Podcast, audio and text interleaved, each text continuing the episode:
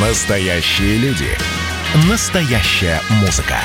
Настоящие новости. Радио «Комсомольская правда». Радио про настоящее. 97,2 FM.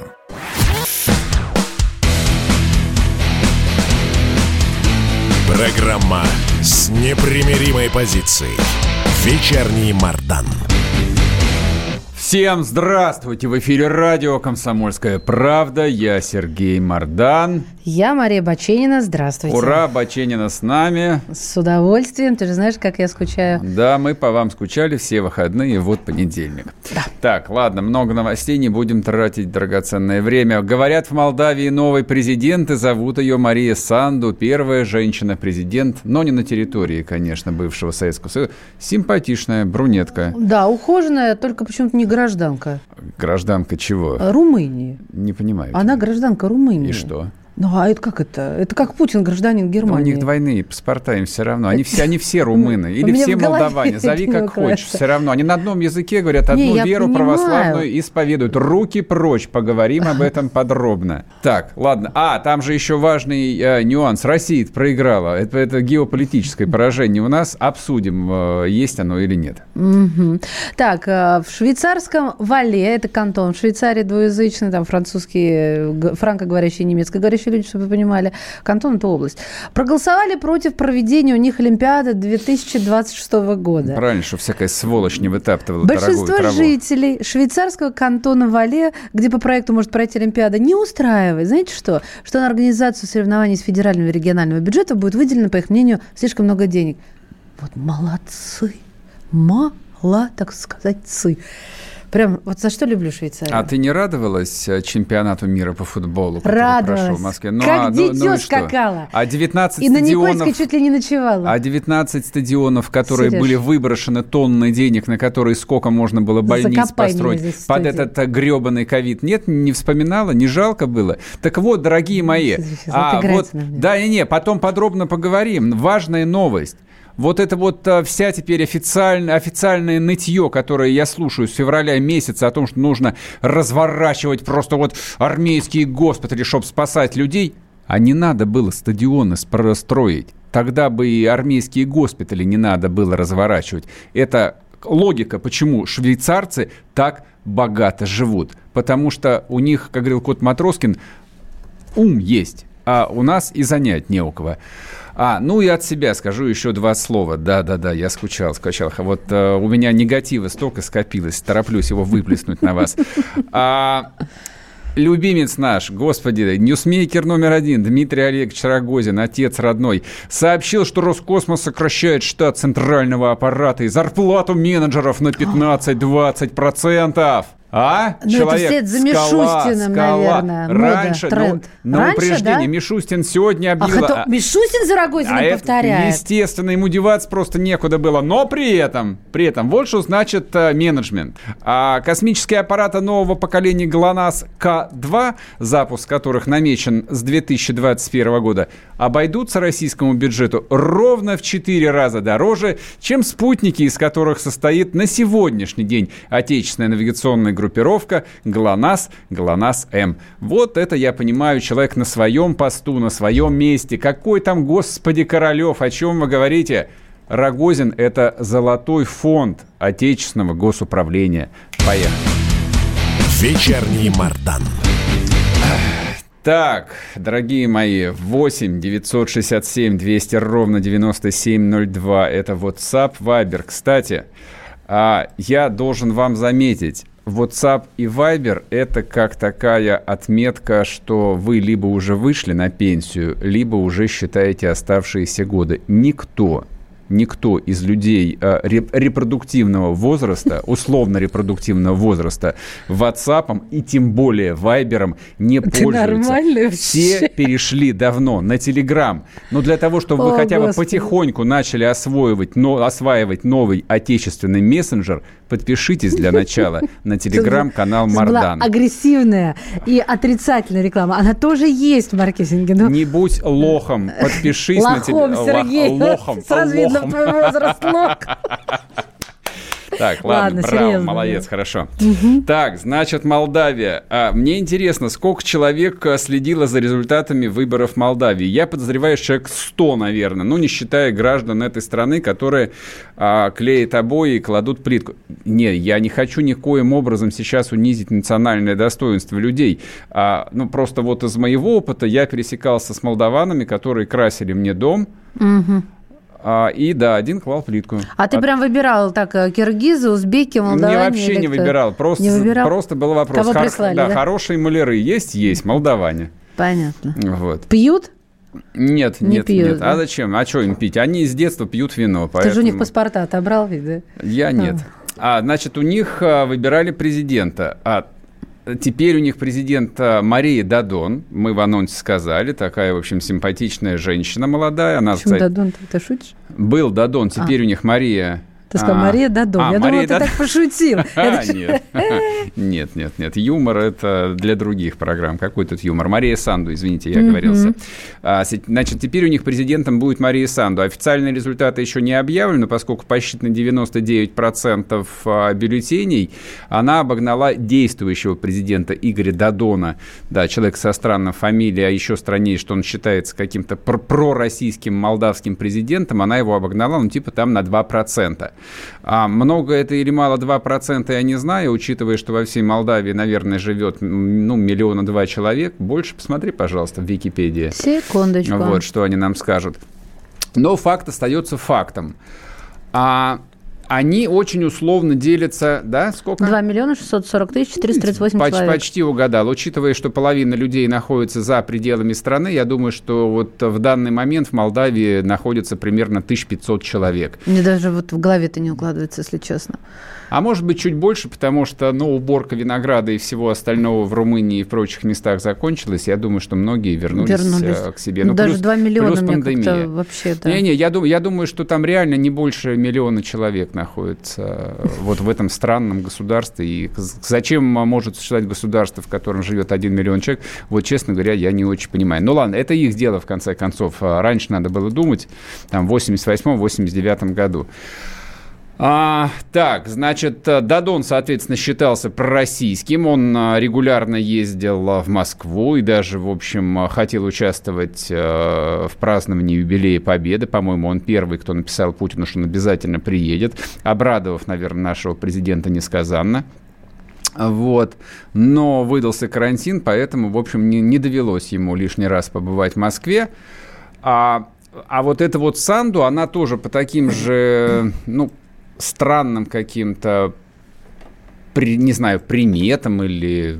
Ну, исходя из чего ее называют вот проевропейским, честно говоря, я не очень понимаю.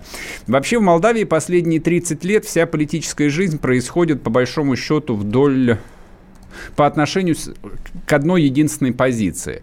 А, есть люди, их много, то есть это примерно половина страны, которые считают, что никакой разницы между молдаванами и румынами не существует. Они говорят на одном румынском языке. Это правда. Угу. Да, советская власть, товарищ Сталин придумал Молдавию, он придумал, соответственно, и молдавский язык, ну, ну соответственно, в каком там, в 40 году, перед войной, а, присоединив Бессарабию и Валахию, наши исконные русские земли, потому что там находился Александр Сергеевич Пушкин, а вообще любое место, где находился Пушкин, по определению является Россией.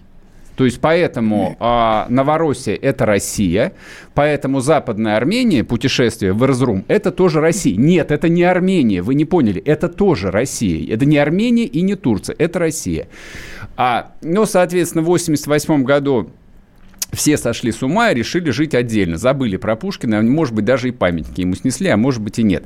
Но, тем не менее, половина людей считает, что, в общем, они румыны, и вот эти вот границы – это чистой воды не лет. У них у всех румынские паспорта. Это отвечая на твой вопрос. То есть, что у нее румынский паспорт. А какой же у нее еще должен быть Видишь, паспорт? Не знала вот. я. То есть, если не, они говорят на одном языке... Не шмагла. Это то же самое, что люди, живущие, ну, не знаю, там, в Донецке, например, или в Симферополе, какой у них должен а, быть паспорт. У них всегда не, не, не после 2014 года, а вообще всегда у них должен был быть российский паспорт по определению, по праву рождения. А второй паспорт они могут иметь какой угодно. Хоть Буркина-Фасо, раз, хоть украинский. Что мало чем отличается, я так полагаю. Ну, не знаю. Мы, мы, мы не про это. Мы про то, что как бы русский человек должен иметь русский паспорт по праву рождения. Угу. Соответственно, половина граждан Молдавии считают, ну и румын считают, что вот иметь румынский паспорт они должны по праву рождения, по праву как бы того, что один, один, один, один народ. А вторая часть страны, а, причем это не только русские, русские преимущественно живут э, вот в том самом Приднестровье, а, в котором генерал Лебедь э, страшным голосом а, пообещал всем открутить яйца, если они попробуют перейти Днестр. И, в общем, там вот остался такой вот э, русский анклав. Это самая промышленно развитая часть Молдавии, то есть где реально были заводы, я не знаю, остались ли они или нет, возможно, даже какие-то и работают. Вся остальная часть Молдавии, она занималась сельским хозяйством. Вот, соответственно, русские Молдавии не хотят в Румынию, хотя наверняка у них тоже есть молдавские, в смысле румынские паспорта. И довольно большая часть молдавских националистов которые, в общем, говорят, что мы не для того 30 лет боролись за независимость, чтобы сейчас, в общем, а, вливаться в большую и на самом деле нищую цыганскую Румынию. Ну, правда.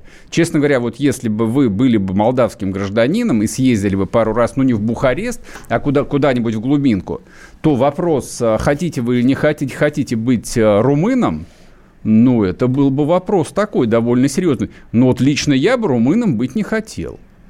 Я бы и болгарином быть не хотел бы. Венгром – да. Чехом, безусловно. Немцам, конечно. А вот румынам нет. Гадаю, увольте. Топ, твой увольте, увольте. Может быть, даже, может быть, а, лучше а, остаться молдаванином. звучать American Boy. Вернемся после перерыва, не уходите. Андрей Норкин возвращается на радио «Комсомольская правда». Каждый вторник с 6 до 8 вечера он будет подводить итоги дня и, конечно, общаться со слушателями. Только Норкин может рассказать простыми словами о самом сложном. Слушайте по вторникам в 6 вечера по московскому времени. Недопустимо чиновникам разговаривать с людьми подобным образом. Недопустимо не обращать внимания на человеческие проблемы.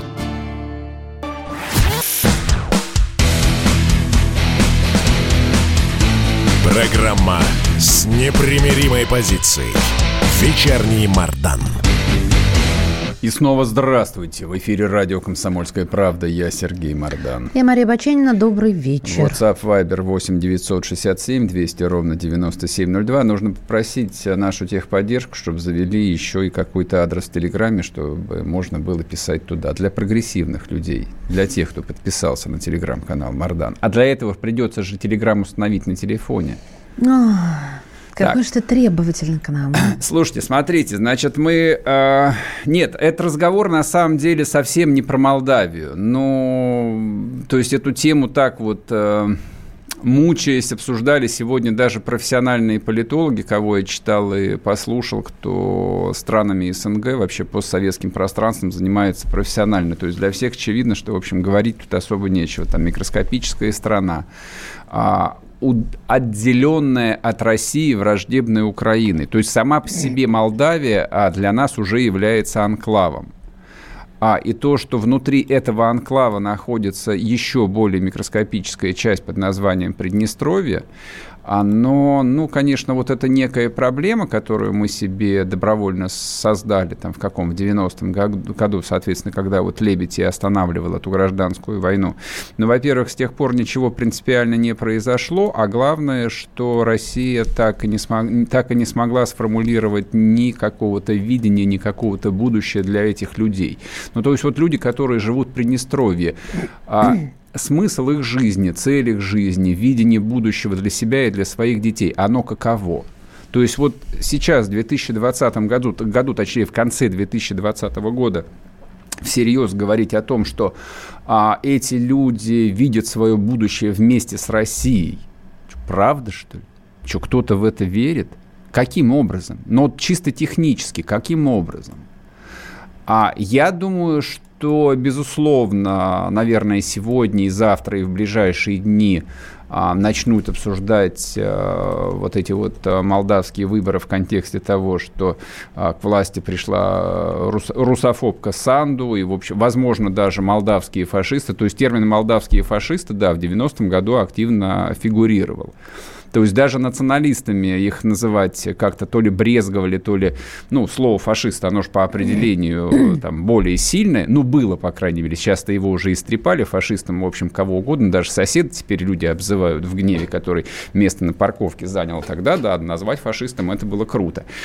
А, вот, но называть фашистами людей, которые, ну, не родились, ей сколько, ей 48 лет – то есть родилась она, конечно, еще в советской Молдавии, но большую часть своей сознательной жизни она прожила в отдельной стране.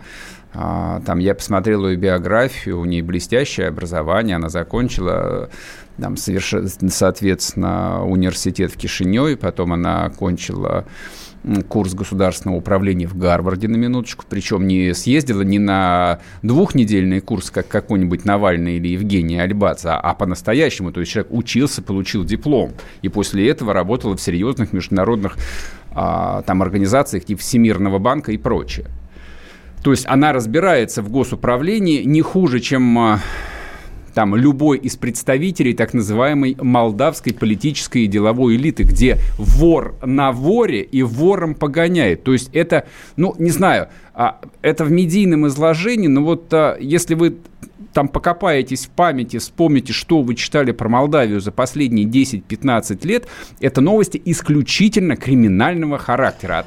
А я вот читала, что всего, вот я когда готовилась к этой теме, прочитала, что всего 30% населения за то, чтобы молдавского, чтобы присоединиться к Румынии. А у меня тут конфликт кодировок, потому что Санду, она, в общем-то, ну, вот как раз вектор туда направляет. И, и Дадон, пугал всех а, вот этим румынским, а, ну, как сказать, э, гегемонией, да, скажем так. Вот почему она выиграла? Вот как-то у меня здесь не складывается. Ну а, а, ну а как? Ну вот 30 лет, то есть э, уже родилось и выросло новое поколение людей. Я Молдавию имею в виду. Угу. Они какой вектор э, должны иметь? Нет, я имею в виду, что опросы населения свежие, всего лишь 30% за присоединение. Да, так я тебе и сказал, что, что вот э, перспектива стать частью Румынии для многих людей, эта перспектива довольно страшная. Угу. То есть вот представьте себе фильмы Кустурицы – и это не Хорватия, не Сербия, это Румыния. Вот эти вот э, люди с золотыми зубами, с золотыми пистолетами, которые постоянно пьяные, танцуют, э, полиция, которая живет исключительно там от сбора взяток и всего остального. Это Румыния, правда. То есть это самая бедная страна Евросоюза. Она всегда была нищей. Это была самая бедная страна э, из стран Варшавского договора. То есть даже... Э, в середине 80-х, в начале 80-х советские граждане не, не рассматривали поездку в Румынию как, как, поезд, как поездку за границу. Они не могли произвести вау-эффект, сказав, а да. у меня путевочка в Румынию. Да. Нет, путевочек не было. А Там не же был путевочек? такой странный режим Чаушеску. Но даже вот а, приезжая в Румынию, люди понимали, что они богато живут. Советские люди понимали, что mm-hmm. они просто короли. Вот, что у них роскошная Ты жизнь. Ты сейчас не пол... шутишь, я, да? не, я клянусь, я не шучу, это правда. Потрясающе, конечно. Я, про, я просто вспоминаю, как я ехал на поезде через Болгарию в Турцию, вот, мы проезжали на поезде Румынию. Это был угу. далекий, я не помню, какой там 91 а, или 92 год, не суть важно.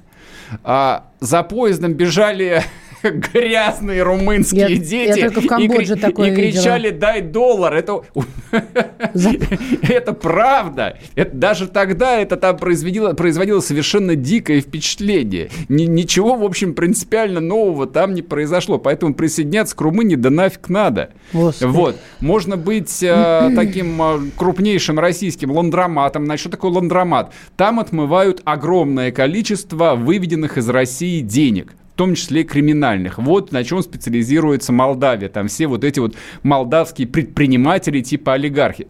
Молдавия – это феноменальная страна, а бюджет которой, ну, условно, там 2 миллиарда долларов, и из которого украли миллиард. Вот, ну где это еще? Так, так, такого даже в Киргизии не может быть. Даже там порядка больше. Вот что такое Молдавия. Поэтому ну, несчастные люди там, вот они выбрали женщину, которая училась в Америке, которая обещает им, ну, вот типа порядок не как в Румынии, а как в Европе. Они проголосуют, потому что они смотрят на человека с фамилией Дадон, Вот, а еще там а, нужно, можно было проголосовать за человека по имени а, Ре- Рената Усатый. Усатый, Вот да, да. если бы меня спросили, Сергей Александрович, дорогой, ты за кого? За Додона или за Усатого? Я сказал бы, идите к черту. Кто, кто еще есть в ассортименте? Сандо. Сандо. Я за нее. Я, у нее хоть фамилия, но... Вот нейминг это всё-таки нейминг, играет, э, Естественно, это же маркетинг. Какой у тебя, как конечно. бренд назовешь, так, Так он и будет поплывет. продаваться. Кто проголосует за Усатого? А, Но ну- только в тюрьме за него могут проголосовать. Это как кличка какая-то воровская, Усатый. Человек с золотым маузером. Вот кто такой, по идее. То есть, Простите, э, то есть это не имя какого-то, не знаю, полевого командира, который сидит в Карпатах и, и грабит э, стада с овцами. Что она может только предложить, кроме вот солидаризации против России, да, а, какие-то на словах про западные векторы. Ну вот, вот, вот что, если миллион, миллиард украден, один остался, да? Ну хорошо, там еще парламентский выбор, ладно, пока- который трогать не будем, потому что не у нее большинство, не у ее партии. Но тем не менее, вот э, что она может сделать, Сереж? Слушай, мы не мо- вот, вот клянусь тебе, невозможно разговаривать всерьез, вот наморщив лоб, там типа, а сколько у них голосов парла- Не-не, я же не завела когда, когда ты говоришь про Молдавию. Ну, Я ну правда. специально промахнула, промахнула, Сереж. Это не то, что как бы вот э, там это какая-то форма такого великодержавного шовинизма. Нет, это, нет, это не failed state. Failed state – это Киргизия, где президентов меняют там раз в 8 месяцев. Это, Это failed state. такая, Да, это страна, вот, которая там поддерживается за счет э, российского государственного бюджета. А Молдавия, ну, это вот совершенно... Ну, я правда так думаю, это совершенно вот н- несчастная территория, это несчастные люди, которые там в 90-м году вот в результате этой катастрофы, действительно катастрофы, оказались брошенными, никому не нужными, несчастными, а, предоставленными даже не сами себе, а какому-то вот совершенно клиническому, бессовестному отребью. И во власти этого отребья разного, это отребье по-разному называлось. Там был, например, такой а, Воронин, по-моему, президент, он был или премьер-министр, он вообще был коммунистом. Вот, но почему он называл себя коммунистом, никто никогда не понимал, никаким коммунизмом там не пахло. И там это было всегда, не всегда так жили. И если вот из этого выход, я думаю, что этот вопрос себе задают миллионы людей, которые живут на территории бывшего Советского Союза. Я не то, что сейчас опять начинаю ностальгировать по СССР. Нет, что упало, то пропало. То есть эта конструкция действительно там доказала свою там нежизнеспособность. Но в результате-то что? Кто-то счастливее стал от того, что все стали жить по отдельности? Нет, никто не стал счастливее. То есть, ну так не бывают. Есть территории, которые, ну на тех же молдаван, на них свалилась эта самая независимость. Ну какого черта? Какая независимость? Слушай, ну, пример- сами виноваты, не хотели, не отделялись бы. Нет, это неправильная позиция. Насчет того, что типа все сами, сами виноваты, нет, не все сами виноваты. Виноваты те, кто приручили. Виновата, конечно же, Москва. Во всех катастрофах, которые происходили и происходят на территории бывшего Советского Союза, бывшей Российской империи, основная часть вины действительно лежит на Москве, на России и на русских, как государствообразующем народе, вот этой самой территории от океана до океана. Поэтому нужно было всем снести бошки, перевешать бунтовщиков в 90-м году и оставить империю. И ГУЛАГ. Вот. А? Ничего? Нормально? Выступал Сергей Александрович Выступал Мардан. Мардан, да. Слушайте, ладно, напишите, что... Нет, здесь э, вот э, в Ютубе, в чате очень э, много людей, которые хорошо знают Молдавию, вот, и пишут всякие смешные вещи. Присоединяйтесь, читайте, мы к вам скоро вернемся. Когда градус эмоций в мире стремится к своему историческому максимуму. Когда каждый день — это война и мир в одном флаконе. Когда одной искры достаточно для пожара планетарного масштаба. В такое время нельзя оставаться спокойным и равнодушным. 23 ноября на радио «Комсомольская правда» стартует сезон высокого напряжения. Новости со скоростью телеграм-каналов. Эмоции на грани дозволенного. Гости с Олимпа и со дна. Только высокое напряжение спасет мир. Разряд.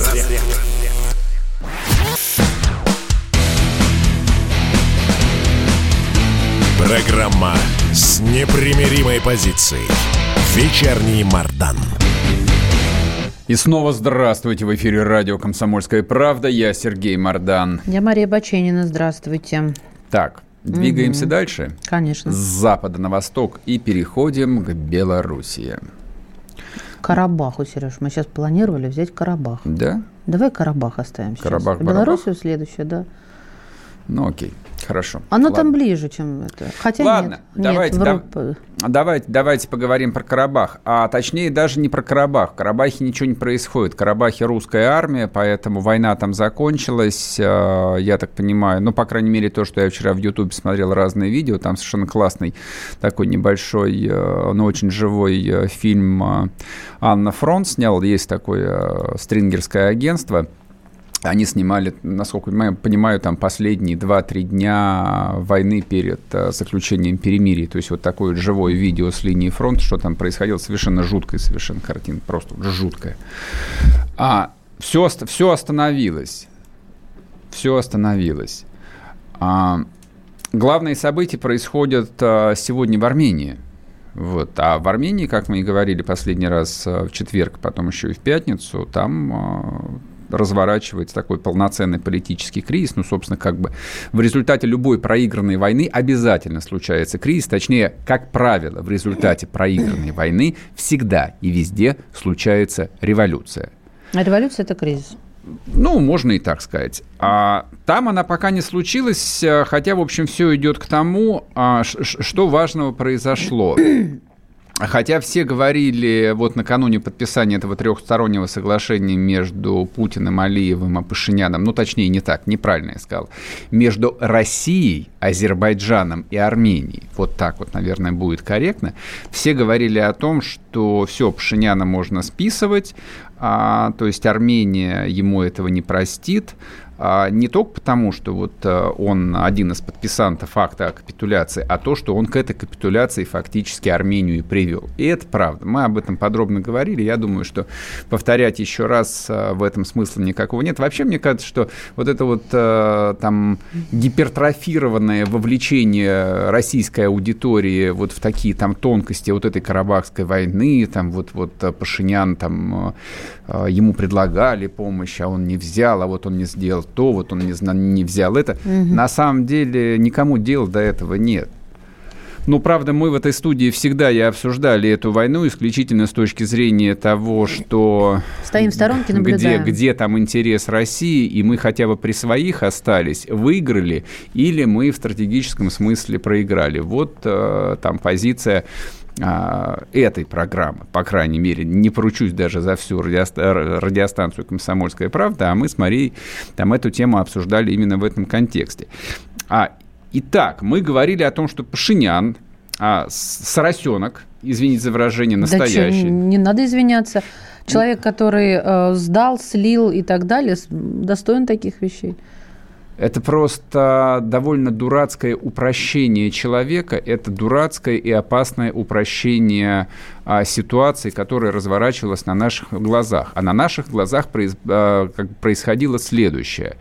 А, Армения была одной из тех... а, стран, которые формально считались нашими союзниками, ну, в силу там исторических причин, Ну, прежде всего, в силу того, конечно. что огромное количество армян живет внутри России, то есть мы переплетены, э, в том числе этнически, там несколько миллионов российских граждан это армяне по происхождению, соответственно, как бы, ну, то есть очевидно, что а, никем другим, кроме как союзником, вот в силу, по крайней мере, этих двух причин, Армения быть и не могла. Да, близкие и, нам люди. И все всегда жили в этом а, там ощущении, то есть никто не подвергал этого сомнению. Там менялись какие-то кочеряны, там сарксяны, вот, никто не запаривался. Ну, то есть армяне, наверное, разбирались, там, кто есть кто, кто на кого меняется, но всем прочим, в общем, а, не имело там принципиальной разницы. Есть Армения, да, маленькое, там, христианское государство на Кавказе, вот, они всегда с нами, мы их спасли от геноцида. Все, точка. Вот на этом уровень знания там, русского зрителя, слушателя, читателя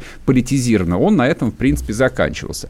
И вдруг, два года назад, а, эта концепция разваливается, рассыпается, точнее, а, на глазах в труху.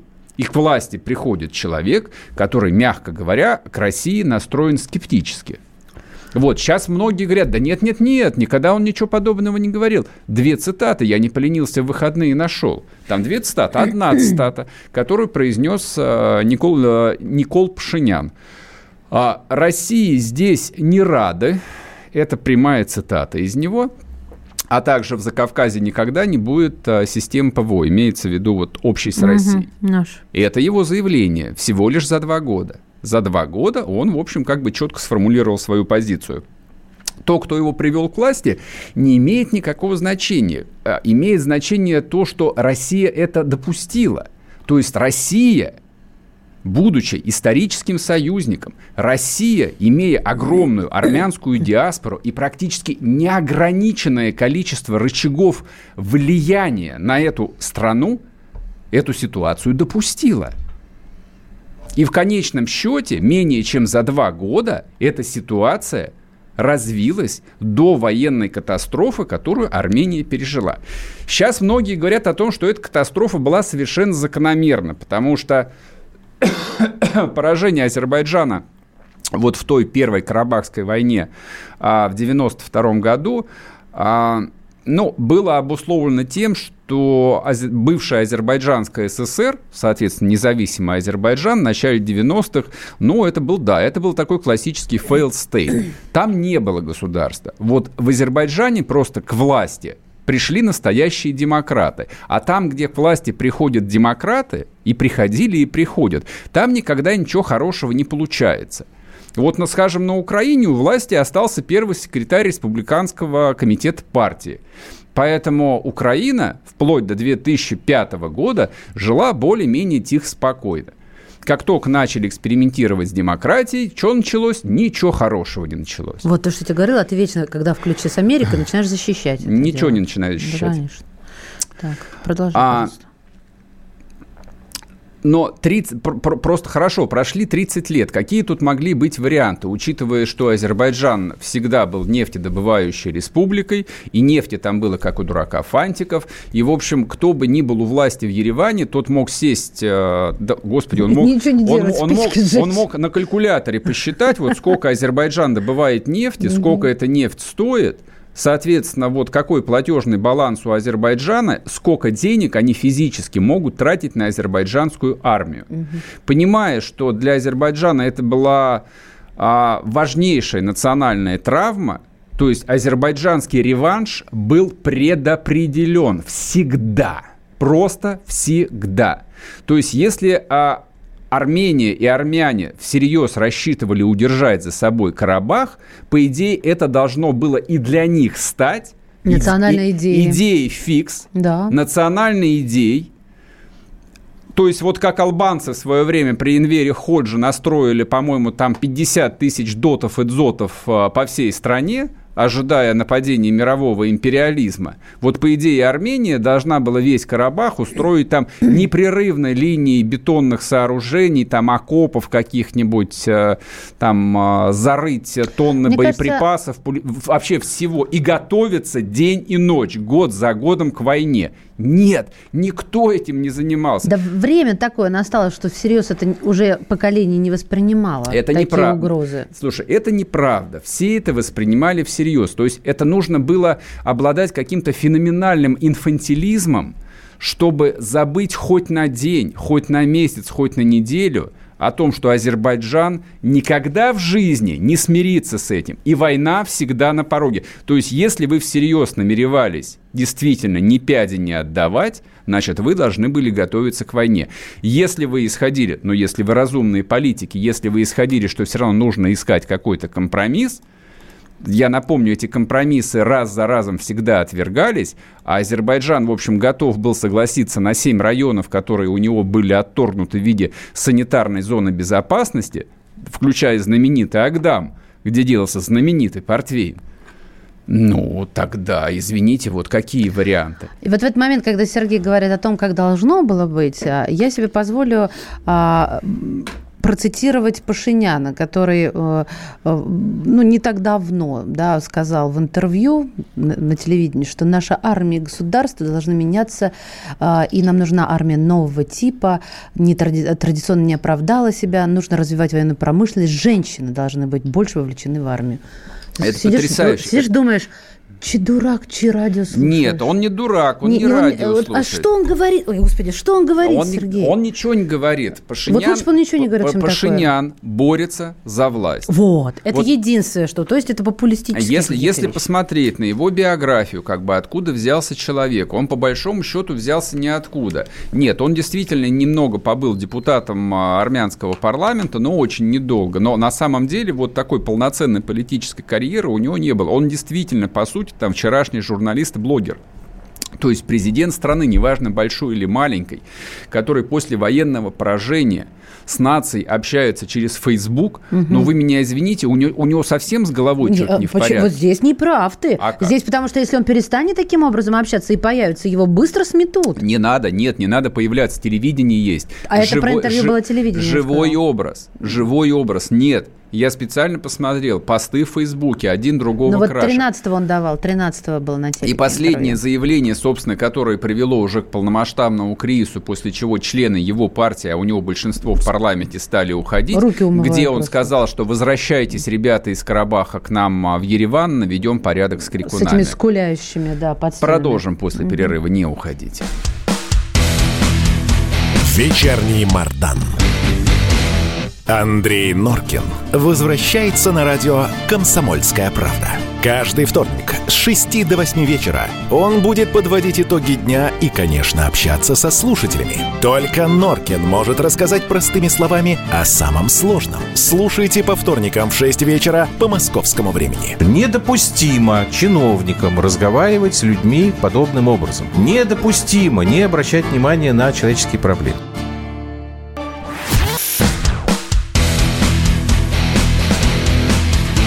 Программа с непримиримой позицией. Вечерняя Баченина. Да, это я. Да, и снова здравствуйте. Р- Блин, сбили меня. Прости, да, я поняла. Да, в эфире радио «Комсомольская правда». Мария Баченина, Сергей Мордан. Да, всё. А, значит, мы говорим о кризисе в Армении, мы говорим о результатах поражения Армении войны с Азербайджаном. И, честно говоря, главный вопрос, а когда вот э, начнется новая жизнь, если она начнется, когда вместо Пашиняна а, в, Ере- в Е- в Ереване появится новое лицо, это главное требование, вообще, если там новые лица.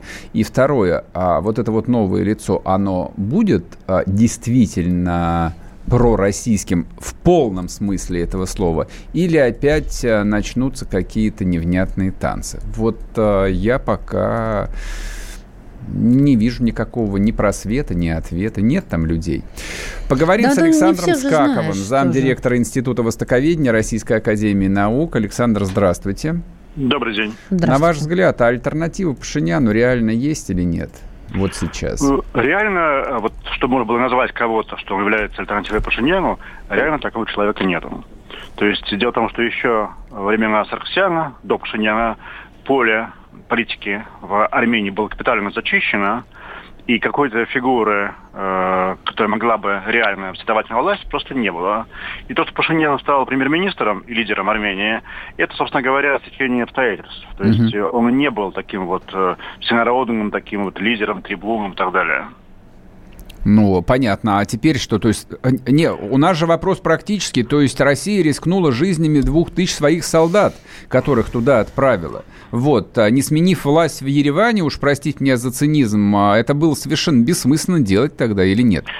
Ну, дело в том, что если Пашиняна не будет, будет другой. То есть э, найти фи- фигуру можно, но реального лидера, который может э, за собой вести народ и страну, такого лидера сейчас нет. Возможно, появится в будущем. Что касается того, будет ли он пророссийский или антироссийский, ну, главное, чтобы он был проармянский, в принципе. Зачем? Чтобы А, он- а нам зачем иметь проармянского лидера в Армении? Армянского, э, для нас важно, чтобы он обслуживал интересы Армении, а не Турции, не Ирана, не Запада, не амер- не американцев и так далее. А интересы Армении, они сейчас пересекаются полностью с интересами России. Александр, а вам не кажется, что вот и вы сейчас озвучиваете такую довольно странную позицию, которую официально озвучивают все высшие должностные лица России? Вот последнее заявление Путина даже, вот э, я просто обратил внимание, и это в интересах народов Армении и Азербайджана. А где народ России я не понял. Наш гешефт в чем? Мы нафиг туда полезли в таком случае, если это Я интересы... говорю, что Ну. Сейчас интересы России, интересы Армении падают.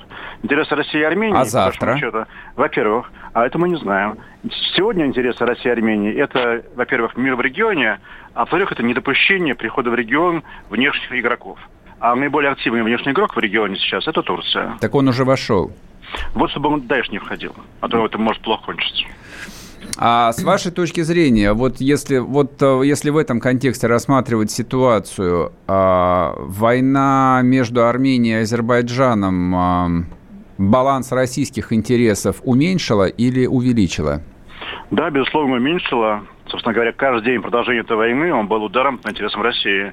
И то, что в итоге удалось добиться того, что удалось добиться, ну, это малая часть того. Тем не менее, мы имеем то, что мы имеем, а мы имеем усиление влияния Турции.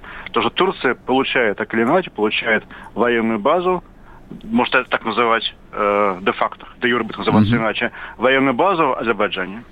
А, давайте попробуем пофантазировать. А, вот а, слабая Армения, потерпевшая поражение, находящаяся в таком вот национальном шоке, а, как а, ее может а, долгосрочно использовать Россия? В качестве кого? В качестве своего союзника, потому что никто не может дать гарантов того, что вообще Армения сохранит не только свое влияние в Карабахе, в зоне Нагорно-Карабахского конфликта, которая уже наполовину утрачена, но и вообще, что она сможет хоть чего-то решать, хоть что-то делать. Слушайте, ну так это союзник, э, это как, э, знаете, э, как в романе про Швейка, да, вступит Италия в войну или не вступит Италия в войну, нам придется выделить 10 дивизий. То есть зачем нам союзник, на которого придется отвлекать собственные ресурсы? Это не союзник, это обуза.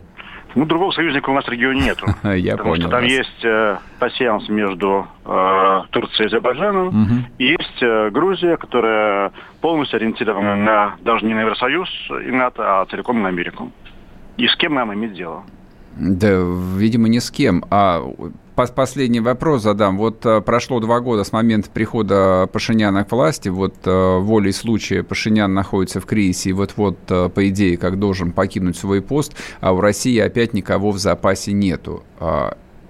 Ну, а что, что Россия должна выращивать э, смену Пашиняна, А довольно поч- сложно. почему бы и нет, собственно? А что в этом такого сложного, когда Все так действует ну, во а- всем ну, а- мире? ну, почему все, Ну, а, все всегда выращивали, а мы вдруг разучились это делать? А что, у нас кто-то вырастил смену Алиеву на Западе, или что, или на Западе вырастили смену Саакашвили. Это не получается здесь, это не работает. Это все-таки не, не Латинская Америка. И там это не получается, а здесь тем более. Ясно. Спасибо Понятно. большое. Александр Скаков был с нами, замдиректора Института Востоковедения Российской Академии Наук. Я Спасибо. скажу буквально два слова. Значит, три дня назад состоялся официальный визит главы британской разведки МИ-6 э, в Анкару. Официально он встречался с пресс-секретарем Эрдогана. Ну, это, понятно, официальная вывеска. Конечно, он встречался со всеми, с кем положено. А главный э, даже не заказчик, не главный кукловод, а главный бенефициар состоявшейся войны с явно прописанными понятными интересами – это Великобритания. Сейчас я коротко объясню, почему и в чем вот отличие от наших интересов, которых просто не существует. А англосаксы всегда формулируют свой подход следующим образом. У нас есть там капиталовложения, у нас есть там наши граждане, у нас есть там хоть какие-то активы. Так вот, у Британской империи, по-прежнему у Британской империи, большие активы в Азербайджане есть. British Petroleum контролирует львиную долю нефтедобычи на Каспии. Но она, правда, и половиной Роснефти владеет, надо сказать. Но это так, к слову. Так вот, у Британской империи есть интересы в Азербайджане, поэтому они всячески а, поддерживали Азербайджан и использовали Турцию в этой войне. Вопрос. А какие интересы у России в этом регионе? Материальные, настоящие, в деньгах. Что-то вот как-то за последние несколько недель мне эти интересы нащупать не удалось. Пока что я вижу только 2000 российских десантников, которые без всякого тыла находятся где-то, блин, черт знает где, у черта на куличках в горах, где они могут ожидать ст- стрельбы в себя просто в любой момент. А национальные интересы, опять-таки, по-прежнему никем не формулируются. По-прежнему говорят о том, что ситуация развивается в интересах азербайджанского и армянского народа. Вы меня извините, мне нет дела до интересов азербайджанского и армянского народа. Где интересы нашего народа? Вернемся после перерыва. Вечерняя Баченина. Когда градус эмоций в мире стремится к своему историческому максимуму. Когда каждый день — это война и мир в одном флаконе. Когда одной искры достаточно для пожара планетарного масштаба. В такое время нельзя оставаться спокойными и равнодушными. 23 ноября на радио «Комсомольская правда» стартует сезон высокого напряжения. Новости со скоростью телеграм-каналов. Эмоции на грани дозволенного. Гости с Олимпа и со дна. Только высокое напряжение спасет мир. Разряд.